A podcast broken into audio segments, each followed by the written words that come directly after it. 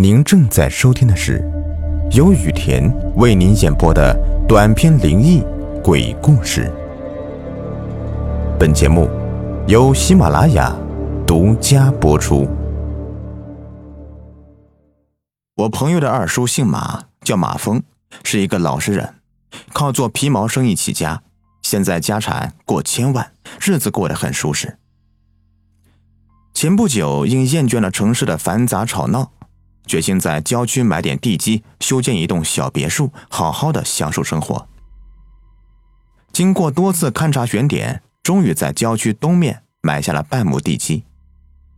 有钱什么都好办，马峰不缺钱，地基很快确定下来，立刻就开工建设。经过三个月的修建，一栋崭新的别墅顺利完工。新房屋呢，一般是不适合人住的，还得等一段时间再搬进去。新别墅就这样暂时空着。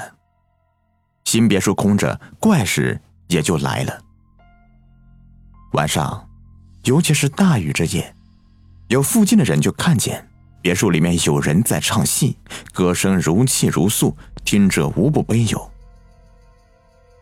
附近的人以为是疯子跑进去了，偷偷去看，可空旷的房子里面连毛都没看到一根。这件事越传越广。慢慢的，也传到了马峰的耳里。马峰是一个无神论者，不相信这些怪异之谈。但是，听到的次数多了，再不信的人心中也会动摇。一天晚上，马峰聚了两个朋友，让他们晚上跟着自己去别墅里面看看情况。两个朋友也很给力，当场就答应下来。晚上十一点，三人开着轿车朝别墅走去。刚到楼下，就听见二楼有歌声传来。三人立刻屏住呼吸，慢慢的摸上去，希望能逮个正着。马峰心想，要是真有人作祟，一定要把他送进派出所，让警察来好好教训教训他。来到二楼，别墅里面黑乎乎的，歌声也越来越近。奇怪的是，当三人走到这间屋子里时，歌声又在别间屋子里面响起。当跑到另外一间屋子时，歌声又回到了这间屋子。转了好几次，都是如此。三人只好分头行动。歌声依旧，收获却没有。马峰顿时就怒了，直接打开别墅门，冲进去拉开灯。可空荡荡的屋子里面什么都没有。马峰还是不信这个邪。干脆在每一间的屋子里都安上摄像头。别说，这一招还挺管用的。摄像头装上去，歌声的怪事也就没有发生过。马峰深信，屋里的歌声肯定是有人作怪。半年过去了，马峰带着老婆、保姆，高高兴兴的搬进别墅。一天晚上，马峰因朋友有约，在外面耽搁了一些时辰。回到家时，已经是凌晨一点了。每次朋友聚会，马峰都吃不饱。这一回家呢，肚子就咕咕直叫。马峰赶紧叫起保姆，让他给自己煮一碗面条。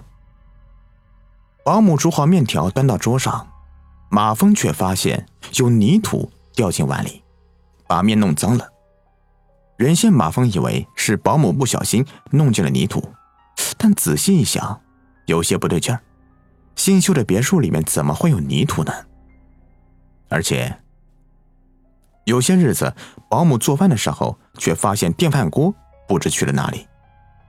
马峰知道之后很生气，骂保姆：“你要是不想干呢，可以走人啊！我多算两个月的工钱给你，我又没得罪你。再说了，我马家对你一直都不错，你为什么总要这么恶作剧呢？”保姆是有苦难言呢，说：“马叔，真不是我干的，我又没疯。”为什么要这么干呢？再说了，这么干的话，对我有什么好处呀？你要是不相信我，家里都安摄像头，你你可以打开看看呢。经保姆这么一说，马峰瞬间犹如醍醐灌顶。啊，是啊，我怎么没有想到有摄像头呢？马峰赶紧的打开厨房摄像头，可屏幕里面全是雪花，什么也看不清。这事情就这样告一段落了。一个星期一的早上，马峰起床，站在衣柜前，准备找件合意的衣服穿上，可衣柜里的衣服却忽然着火了，衣服全被烧光了，但木质的衣柜却完好无损。令人百思不得其解的是，衣柜里面连被烧熏火燎的痕迹都没有。马峰害怕极了，赶紧把这个事告诉了朋友，朋友却笑着说：“马峰呐啊，你吹牛的本事真是越来越大了啊，都有点离谱了。这什么社会了啊？你当是封建迷信呢？都是靠装神弄鬼过日子的。”无论马峰怎么解释，他没有骗人，这些事是真的。朋友都不相信。之后又过了几天，马峰和自己的妻子以及保姆放在别墅里的衣服全都丢了。他以为是进了小偷了，可是摄像头里面却什么都没有。而且最为奇怪的是，过了三天，那些不见的衣服又全部完好无损的出现在衣柜里。马峰简直是要被这件事情给折磨疯了。这天，马峰的小孙女儿来他别墅里面玩。晚上，小孙女儿跟马峰的妻子安详的睡在床上。可第二天起床时，马峰妻子却发现小孙女不见了，吓得马峰急忙报警，四处托朋友帮忙找，却什么线索都没有。马峰赶忙查看家里的摄像头，可还是什么线索都没有。直到第二天半夜，马峰忽然听见洗手间里面有人哭泣的声音。连忙打开一看，发现，连忙打开一看，发现竟然是自己的小孙女儿在哭泣。马峰赶紧抱起小孙女儿，又是心疼又是激动的。马凤九问小孙女儿：“怎么忽然就不见了？”小孙女说：“那天晚上，我和奶奶睡床上，一个唱戏的姐姐忽然进了我的房间，蒙住我的嘴，抱起我就直接飞了。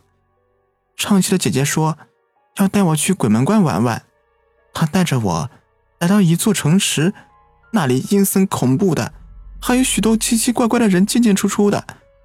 后来我还遇到了死去的外公，外公问我怎么会来这里，我说是唱戏的姐姐带我来的。外公说这里不是我该来的地方。后来外公就把我送回洗手间了。听了孙女的话，马峰深觉此事的不对劲儿。后来，经朋友介绍，马峰找了一个善于占卜的道人。道人替他占卜之后说：“你家院子里的葡萄树下有一具女尸，所有怪事儿都是因为那具女尸在作怪。”马峰立刻喊上几个大胆的年轻人，刨开泥土，果然在树下挖出一具腐烂的女尸。女尸身上穿着唱戏的服装。经打听，原先这棵葡萄树下是一口井。唱戏的女子在这里跳井自杀，尸体沉沦井底，没有浮上来。井的主人在不知情之下把井给填平了，也由此封住了他的魂魄，让他不得投胎转世，这才经常出来骚扰居民。马峰见女尸可怜，出钱买了一副棺木，把女尸葬在后山，还找了几个道人给他做法超度。从那以后，马峰家再也没有发生过任何的怪异之事了。好了，这个故事呢就说完了。咱们下面来听听一位听众的他的诡异经历吧。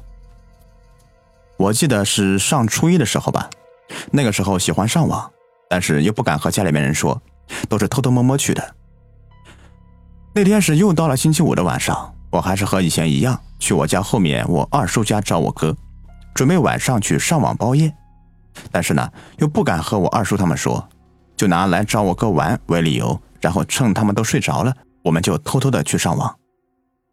我当时骑了个电瓶车，既然是偷偷摸摸去的，我肯定不能够把电动车骑到我二叔家门口，索性呢，我就骑到了去网吧的必经之路上。车停好，我就往他家里面走。走着走着，我就听见旁边的水沟里面有个婴儿在哭。我一开始还以为是猫在叫，我又仔细听了听，确定不是猫之后啊。这的的确确是个婴儿的哭声。我胆子本来就小，听到这个声音，我立马就被吓得不敢动了，疯狂脑补该怎么办。看那些鬼片都说啊，遇到这些东西要装作镇定，唱唱歌或者抽烟，我就立马大声的唱起了歌，慢慢的走了两步。但是我后面就立马跑了起来，跑到我二叔家呢，家里面就我哥一个人在家。我二叔去朋友家喝酒了，二婶呢去教会堂聚会了。我和我哥说了这个事情，他死活不信，说我扯犊子。聊着聊着，我二婶就回来了，问我路上停的电动车是不是我的。我知道他是故意问我的，他知道那就是我的电动车，他肯定也知道我不把电动车骑到门口来，晚上肯定是想跑出去玩呢。他就问我：“你放在那里干什么？骑回来。”我没有办法，也不好解释，因为准备是去偷偷上网的，我就又去骑车，又到那里，刚刚插上钥匙，就又听见有哭声。不过，不过不是婴儿的哭声，而是一个女人的哭声。真真切切的，我立马骑上车子，油门到底就开始窜。到一个拐弯的地方，因为车速太快，摔倒了。我也顾不得疼，车也不要了，就往他家里跑。到他家，我给他们说啊，我遇到有个婴儿和女人在哭。我二婶呢，看我表情不像是开玩笑，再加上刚才我和我哥说的话，他也说给了二婶听。我二婶呢，找了两个邻居，说要去看看，要我带路。我哪还敢去啊？就给他们说了个大概位置，就给他们说了个大概位置。我哥在家陪我，他们就去了。过了一会儿，他们说什么也没有。后来二婶他们和我说呀，那水沟以前在她嫁过来的时候还不是水沟呢，是个水塘。后来因为修路把水塘给填平了，水塘的水见底的时候。看见有许多半裸露在稀泥里的头骨和一些零碎的骨头。好了，感谢这位朋友的分享啊！如果你喜欢听我讲故事，请关注我的喜马拉雅账号“雨田故事”。